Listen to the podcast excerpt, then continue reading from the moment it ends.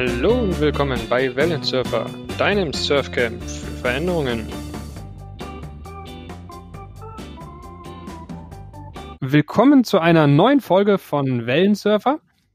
Heute mit Christian Borkert. Wir haben uns kennengelernt auf einer agilen Veranstaltung in Berlin. Und dann ist natürlich das passiert, was ähm, man keinem Podcaster wünscht. Wir haben eine spontane Folge aufgenommen, die sehr interessant war. Und dann musste ich dem Christian am nächsten Morgen beim Frühstück beichten, dass mit der Folge nichts geworden ist, weil das irgendwie nicht richtig gespeichert hat. und das ist natürlich absoluter Worst Case. Wir haben dann gesagt, wir machen das trotzdem nochmal. Haben jetzt eine Weile gedauert, aber umso mehr freut es mich jetzt, Christian, dass wir hier zusammengefunden haben und das ganze Thema agile Vertragsgestaltung einfach mal ein bisschen durchdiskutieren können. Guten Morgen. Ja, guten Morgen. Ähm, ich freue mich auch sehr, dass das äh, geklappt hat, lieber Micha. Ähm, manchmal hat man einfach Pech und dann ähm, wird in der zweiten Iteration hoffentlich besser. Und ja, äh, es ist immer noch ein Herzensthema von mir und äh, ich freue mich immer, äh, da die ein oder andere Erfahrung zu teilen und vielleicht mal eine neue Perspektive zu eröffnen, ähm, so dass man äh, Schritt für Schritt einfach auch in seinem täglichen Umsetzen von agilen Projekten und äh, insbesondere mit externen Partnern äh, besser wird. Genau, ist ein sehr heißes Thema, ähm, weil natürlich klar, agile Projektmethoden ähm, freuen sich immer ähm, größere Beliebtheit.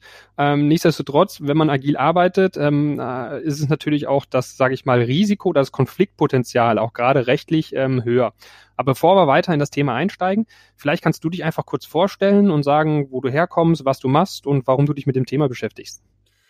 Ja, sehr gerne. Ähm, wie gesagt, mein Name ist Christian Borkert. Ich habe äh, vor äh, ein paar Jahren äh, eine eigene Anwaltskanzlei gegründet, ähm, Juribo äh, Legal and Consulting. Und dort äh, möchten wir digitale Wertschöpfung vereinfachen und sicherer machen. Das heißt eben auch in unserem Fokusthema äh, Agilität, ähm, dass wir Vertragsgestaltung verbessern. Ähm, ich komme aus dem Einkauf, war lange Jahre äh, bei großen Finanzdienstleistern oder Pharmaunternehmen im IT-Einkauf, bin von der Ausbildung her Rechtsanwalt, aber eben auch gleichzeitig äh, Scrum Master und ähm, in dieser Inhouse-Tätigkeit sind mir auch agile Projekte das erste Mal über den Weg gelaufen und äh, haben meine Neugier geweckt. Ich wollte verstehen, was denn da passiert, denn ich denke, nur wenn man wirklich versteht, wie die Abläufe in dem Projekt sind, kann man auch Verträge machen, die das Projekt unterstützen und nicht gegen das Projekt arbeiten. Mhm. Was ja ein, also allein der, der, nicht persönlich nehmen, aber der Widerspruch Einkauf versus agil der ist, den findet man ja ziemlich häufig vor. Also mit allen ähm, Einkäufen, die ich bisher zu tun gehabt habe, hatten ähm, von Agil nicht wirklich ein großes Verständnis. Und wenn wir über Agil gesprochen haben, dann war es mehr so ein Pseudo-Agil. Also ähm, wie können wir das ganze Agil eigentlich so verpacken, dass es zumindest vertragstechnisch ein Wasserfall ist.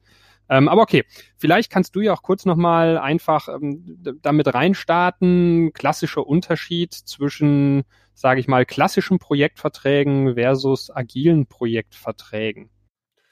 Ja, das hängt natürlich zusammen mit der Form vom Projekt, die du machst. Ähm, äh, das klassische Projekt ist ja ursprünglich mal konzipiert nach, einer, nach der Wasserfallmethode, das heißt äh, sequenzieller Ablauf von äh, verschiedenen Schritten. Ähm, du fängst an mit der Initiierung, machst ein Konzept äh, und so weiter, das kennen wir alle. Ähm, aber genau diese Methode ist im Prinzip eingeflossen in die Gestaltung äh, des Vertrages.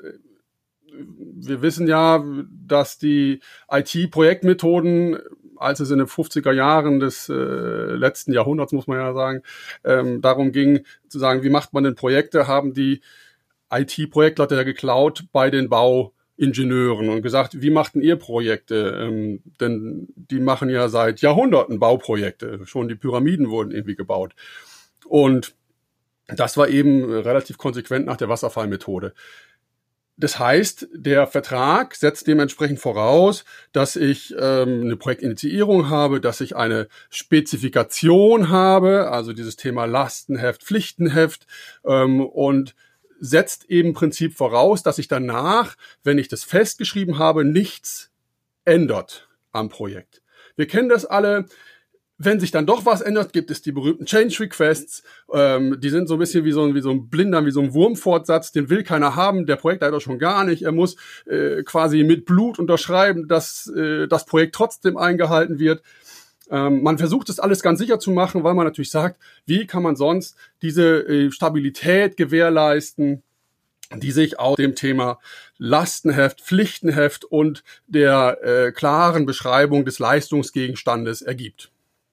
Und das ist auch schon der Hauptunterschied ähm, bei den klassischen Projekten und auch den Verträgen für klassische Projekte, dass die eben ähm, diese Annahmen treffen, dass es im Prinzip keine Änderung gibt oder dass Änderungen nicht vorgesehen wird. Das ist ja etwas, was äh, bei den agilen Projektmethoden auch bereits im agilen Manifest komplett äh, anders gesehen wird. Ja, es geht ja da darum, beim Agilen ähm, Änderungen zu begrüßen und als wertvoll anzunehmen. Ja, der Product Owner, der Kunde will ja die Änderung nicht, um den Projektleiter zu ärgern oder den Scrum Master oder das Entwicklungsteam, sondern es geht ja vielmehr darum, äh, flexibel bei den Anforderungen zu sein, um reagieren zu können auf ähm, neue Marktbedingungen ja, das ist ja quasi die, die Basis für die ganze Diskussion auch. Also beim klassischen Wasserfall hast du eine gute Planungssicherheit und kannst, oder äh, vermeintliche Planungssicherheit und kannst natürlich vertragstechnisch alle Sachen wie Meilensteine, Budgetierung, Abnahmen, Gewährleistung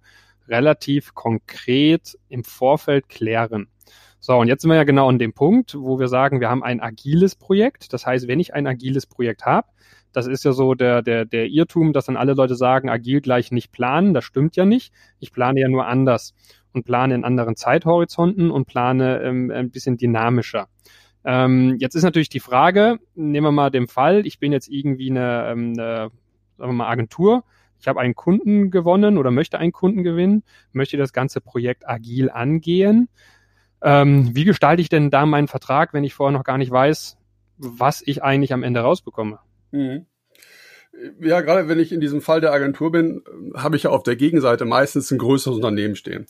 Ähm, und dann ist immer die Frage, kann ich als Agentur überhaupt einen Vertrag gestalten oder gibt mir die Einkaufsabteilung des größeren Unternehmens ähm, den Vertrag vor? Äh, und da wird man als erstes mal vielleicht sensibilisieren müssen, dass, ähm, dass ich eben hier vielleicht eine andere Herangehensweise habe und auch vertraglich das anders abbilden kann.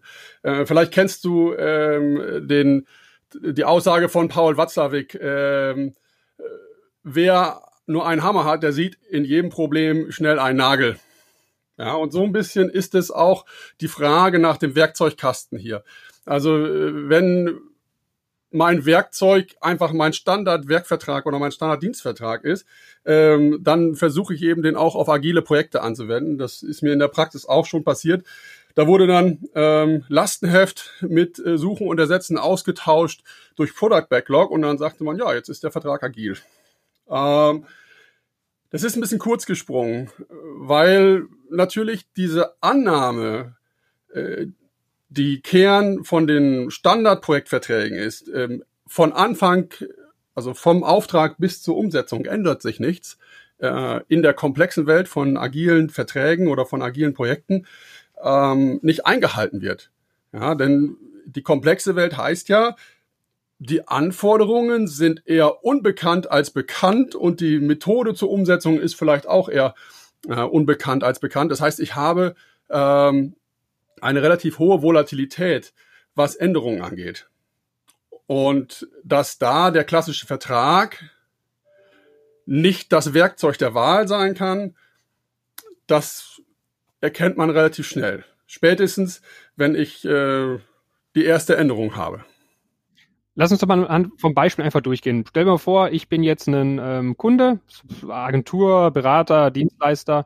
Ähm, du bist jetzt irgendeine Firma und möchtest eine, weiß ich nicht, eine Plattform entwickeln, IT-Plattform mit verschiedenen Touchpoints und ähm, jetzt sagen wir, okay, ich bin jetzt da und sage, okay, ähm, wir wollen das Ganze agil machen Ähm, und lass uns mal ein Szenario durchspielen. Oder andersrum, lass uns mal anfangen mit dem Wasserfall. Wenn ich jetzt klassisch Wasserfall machen würde, würde ich ja sagen, ähm, ich biete dir jetzt an, wir machen das Projekt, wir bauen dir die Plattform, da wird dies und dies und dies und dies und dies alles drinne sein. Wir werden dafür zwölf Monate brauchen und wir werden das, die und die Summe dafür brauchen, die hätten wir gerne von dir. Und am Ende machen wir ein Abnahmegespräch und du sagst, hat das gepasst, hat das nicht. Und alles zwischendurch machen wir per Change Request. So würden wir den Vertrag gestalten, richtig? Also rein mal aus Wasserfallperspektive. Genau. Am Anfang polierst du deine Kristallkugel und sagst, ich weiß, was die nächsten zwölf Monate passiert. Ähm, und schreibst das, diese Annahme dann als Wahrheit fest. Ähm, diese Wahrheit darf sich eigentlich nicht ändern. Ähm, und wenn es, wenn sie sich ändert, dann würde man eben mit einem Change Request darauf reagieren, was aber eben natürlich jede Menge Aufwand macht. Ja, deshalb ist das äh, ein Change Request nicht wirklich beliebt bei Projektleitern, äh, denn du musst natürlich alles bis im Detail wieder umplanen. Äh, das heißt auch, dass du beim Change Request, äh, bei der Vertragsänderung, äh, diese Umplanung ja mitziehen musst, damit du sagst, okay, äh, wir hatten jetzt vielleicht eine Änderung, aber ich weiß immer noch, wie das ähm, wie es äh, nach zwölf Monaten rauslaufen wird. Und je mehr Änderungen ich habe, desto mehr komme ich natürlich in Verzug. Ähm, und ähm, desto mehr habe ich natürlich auch Arbeit mit, ähm, mit den äh, vertraglichen Abwicklungsthemen. Ja. Ich habe es in der Praxis schon erlebt, dass das Projekt eigentlich schon abgeschlossen war, aber es musste halt noch formell der Change Request unterzeichnet werden, weil es in der heißen Phase vom Projekt dann nicht gegangen ist. Ja, das heißt, ich habe natürlich auch eine Rechtsunsicherheit, ähm, wenn ich schnelle Änderungen habe, aber zu viel Zeit brauche, um das inhaltlich nachzuziehen. Genau. Und das würde ja auch für mich als Agentur bedeuten, dass ich mein Möglichstes tue, eigentlich das zu liefern, was wir besprochen haben, beziehungsweise wenn Change Requests sind, das umzusetzen, aber möglichst nicht drüber hinaus mitzudenken und andere Sachen anzugehen und kreativ zu werden, weil das würde noch mehr Aufwand, noch mehr Planungsunsicherheit führen. Das heißt, ich versuche eigentlich im Endeffekt das, was du vorhin in der Kristallkugel oder wir gemeinsam gemalt haben, möglichst auch genau so eins zu eins umzusetzen. Ja. Führt natürlich dazu, dass am Ende was komplett anderes rauskommen kann, als das, was ich eigentlich brauche. Ja, oder andersrum, wenn ich mich an, als Agentur nicht an die Intention meines Kunden, sondern an meine Verträge mit ihm halten will, ähm, darf ich eigentlich Änderungen nicht so schnell umsetzen, wie ich es könnte oder machen möchte, um den Kunden zufriedenstellen und sagen, äh, ja, wir müssen das erst vertraglich abbilden, dann kann ich in diese Leistung gehen. Genau. So, jetzt gehen wir mal den anderen Szenario, das andere Szenario durch. Ich bin jetzt ähm, großer Fan vom agilen Vorgehen ähm, ich überrede dich jetzt, möchte dich überreden, das agil zu machen und vielleicht kannst du mal durchführen, was dann für dich so die Punkte und Themen wären. Ja, gerne. Ähm, wenn wir vielleicht äh, jetzt uns mal auf eine agile Methode fokussieren, nehmen wir mal äh, Scrum in unserem Beispiel an und wir wollen nach Scrum arbeiten, dann habe ich ja beim Scrum äh, klassisch als erstes als Product Owner meine Projektvision, und ähm, ein initiales Backlog. Das ist das, was ich am Anfang habe und sage, ja, ich möchte äh, eine entsprechende Plattform haben mit den und den Touchpoints, ähm, habe vielleicht äh, erste User Story schon, ähm, der Rest ist grob granularer äh, im Backlog beschrieben als Epics und ähm, damit würde ich ja dann auch herausgehen an den Markt und äh, oder an meine Agentur, wenn man jetzt keine Ausschreibung macht, gehe ich direkt an meinen Partner und ähm, sage ihm, okay, Sag mir mal, ähm, Kostenschätzung, äh, was würde mich das kosten, wenn wir das umsetzen? Wohl wissend, dass es noch nicht alles im Detail beschrieben ist, wohl wissend, dass ähm, ich vermutlich noch drei Sachen oder fünf Sachen ändern werde. Aber ich möchte ja in der komplexen Welt den richtigen Partner finden, äh, der mit mir diese gemeinsame Reise unternimmt äh, in den Unwägbarkeiten der Anforderungen und der Methode äh, ein erfolgreiches Projekt umsetzt. Und das sind aber auch dann gleichzeitig die Anknüpfungspunkte, die ich vertraglich initial niederlegen kann. Nämlich die Projektvision, also ich brauche ja die Richtung für meine Reise und ähm, das, was wir tatsächlich am Anfang initial wissen. Also ähm, initiales Backlog, möglichst mit User Stories für die ersten Sprints, und äh, den Rest eben als Epics. Das ist das, was ich habe und das kann ich ja auch als Grundlage zum Vertrag machen. Das nächste ist, dass die Methode sagt, ihr könnt das Backlog ändern. Und wir arbeiten nach dem Pull-Prinzip des Entwicklungsteams und nicht nach dem Push. Also der Auftraggeber pusht die Sachen nicht rein, sondern das Entwicklungsteam sagt, ja, ich habe deine Anforderungen verstanden und ich verspreche dir im nächsten, äh, in der nächsten Iteration, im nächsten Sprint, kann ich dir das liefern. Das heißt, ähm, ich habe eine kontinuierliche Konkretisierung der Anforderungen und erst wenn die so konkret sind, dass das Entwicklungsteam die verstanden hat, dann sagt es, okay, ähm, habe ich verstanden, kann ich dir äh, im nächsten Sprint liefern und dann sagt der Product Owner, ja, dann machen wir das so. Und daraus ähm, habe ich im Prinzip kleine Aufträge äh, generiert nämlich auf der Sprint-Ebene. Und die sind aber so konkret, dass ich auch sagen kann, äh, jeder wusste, was geliefert werden sollte. Dann ist nur noch die Frage, schafft man es zeitlich? Und das ist natürlich ein Mechanismus, äh, den ich in den Vertrag integrieren muss, weil ich sonst äh, nur schwer nachweisen kann, was denn die versprochene Leistung ist. Und ähm, nachweisen muss ich es immer dann, wenn ich vielleicht es vor Gericht einklagen will. Ja, das heißt, mhm. ich mache ja Verträge eigentlich, um mich zu vertragen, aber wenn ich mich nicht mehr vertrage, dann ähm, sollte ich sie so machen, dass ich sie auch einem Richter verständlich machen kann und einem Richter und vor einem Richter meinen Anspruch auf Leistung beweisen kann sehr spannender Punkt und ich glaube, da hängt es ja auch, also für mich das ganze Thema zumindest zusammen. Weil wenn ich jetzt sage, okay, ich habe einen Kunden, mit dem, den kenne ich sehr gut, mit dem kann ich sehr gut zusammenarbeiten, der kann mich einschätzen, ich kann den einschätzen, dann habe ich natürlich ähm, eher eine Chance, was agil vorzugehen, zu sagen, guck mal, wir schätzen einfach mal, das ganze Projekt Plattform wird in einem Jahr eine Million kosten. Wir machen das aber auf Sprintbasis, vier Wochen Basis, sagen wir mal. Und ähm, die vier Wochen, die können wir dir genauer planen und alle vier Wochen können wir dann zusammensitzen, nochmal schauen und wir rechnen auch nach Sprint ähm, quasi das ganze Thema ab. Ähm, und du hast immer ständig einen Überblick darüber, wir können genau schauen und wir können agil das Projekt entwickeln. Anders als wenn wir jetzt am Wasserfall sagen würden, eine Million und wir schauen, dass wir es irgendwie umgesetzt bekommen. Ähm, jetzt ist das ganze Thema ja vertraglich ja was, wie du schon sagst, in guten Zeiten passt das, aber jetzt kommt irgendwo der Fall Gewährleistung rein.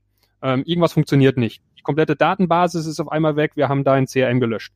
Ähm, wie, wie kannst du, also, oder irgendwas entwickelt, wo du sagst, ähm, das, was wir entwickelt waren, hat einen Bug, hat einen Fehler. Wie gehst du denn da in diese Gewährleistungs- Thematik ein. Da hatte ich damals aus dem aus deinem Vortrag irgendwas in Erinnerung, dass du die irgendwie auf den Sprint eine Gewährleistung machst. Aber was passiert denn, wenn im nächsten Sprint das, was du entwickelt hast, schon wieder geändert wird? Wie lange geht denn dann deine Gewährleistung? Ja, genau. Du hast, du hast im Prinzip verschiedene Ansätze, die du fahren kannst. Also es gibt ja auch nicht den perfekten Vertrag für Scrum oder agile Projekte, sondern du musst halt schauen, was für ein Projekt habt ihr, was habt ihr für Ziele und äh, wie kann ich das justieren. Aber ich kann ein paar Grundprinzipien ableiten. Wenn ich ich sag mal, ganz, ganz, ganz juristisch konservativ rangehe, sage ich, ich mache einen Werkvertrag pro Sprint. Ja? Äh, Werkvertrag deshalb, weil ich als Auftraggeber vielleicht gar keine Ahnung habe, wie ähm, wie die Software programmiert wird. Ich habe das Know-how nicht und ich möchte von der Risikoverteilung einfach nachher nur eine funktionierende Applikation haben. Ähm, ich kann das aber nicht selber steuern. Deshalb sage ich, mein Interesse ist, äh, ich zahle dir das Geld, du lieferst mir das, was funktioniert. Deshalb, das ist so das typische Werkvertragsthema. Ja, der Lieferant hat die Verantwortung dafür, dass es auch funktioniert.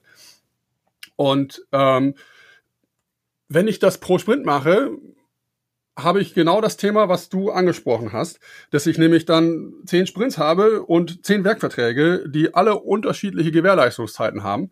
Ähm, das heißt, äh, Gewährleistung ist ja die Verantwortung. Ähm, Wenn es nicht funktioniert, muss ich es nachbessern. Ja, muss ich äh, die Fehler ausbauen ähm, und dafür sorgen, dass das Produkt ähm, fehlerfrei ist. Jetzt wissen wir alle Software, Fehlerfreiheit, hm, aber ich sag mal im Wesentlichen fehlerfrei. Wenn ich jetzt zehn Sprints habe, wäre eine andere Alternative zu sagen, ähm, wir wissen, dass wir nicht im ersten zweiten, dritten Sprint ähm, ein fertiges Produkt haben, in dem Sinne, dass ich meine komplette Wertschöpfungskette damit abdecke. Ja, manchmal muss ich eben stückeln und ich krieg vielleicht den MVP erst, also ein Minimum Viable Product, vielleicht nach zehn Sprints erst hin dass ich dann diese Plattform mit den Touchpoints und so weiter ähm, einmal end-to-end -end durchtesten kann. Und auch produktiv nehmen kann, als erste grobe Version. Und ähm, dann kann ich natürlich sagen, warum machen wir da nicht eine Klammer drum? Sagen, mein Interesse als Auftraggeber ist gar nicht so sehr, dass ich nach jedem Sprint eine Abnahme mache, sondern mein Interesse ist, dass mein MVP als Produkt funktioniert. Also meine, die Gesamtheit der Leistung meiner zehn Sprints.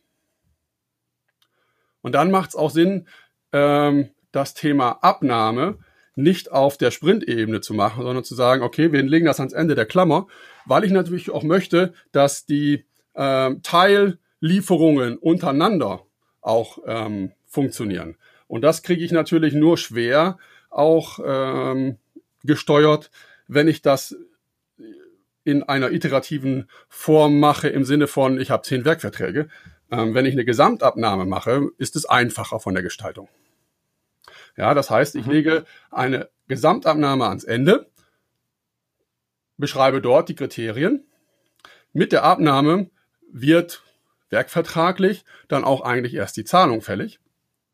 Ähm, und die, ich sag mal, die Ergebnisse der Reviews in den Sprints gestalte ich rechtlich als Freigaben aus. Freigabe deshalb, weil der Begriff Abnahme rechtlich belegt ist. Ja? Ähm, und das wäre ein Ansatz,